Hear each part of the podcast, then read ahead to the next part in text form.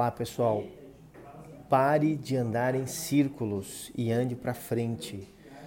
Andar em círculos, é, andamos em círculos sempre que nós ficamos fugindo, fugindo das tarefas ou ações ou áreas de nosso trabalho que vão nos permitir realmente dar passos à frente.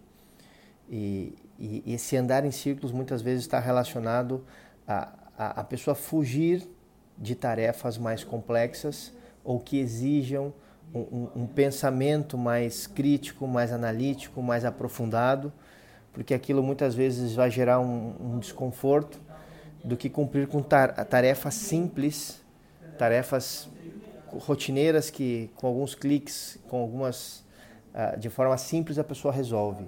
Isso é andar em círculos. Ande para frente.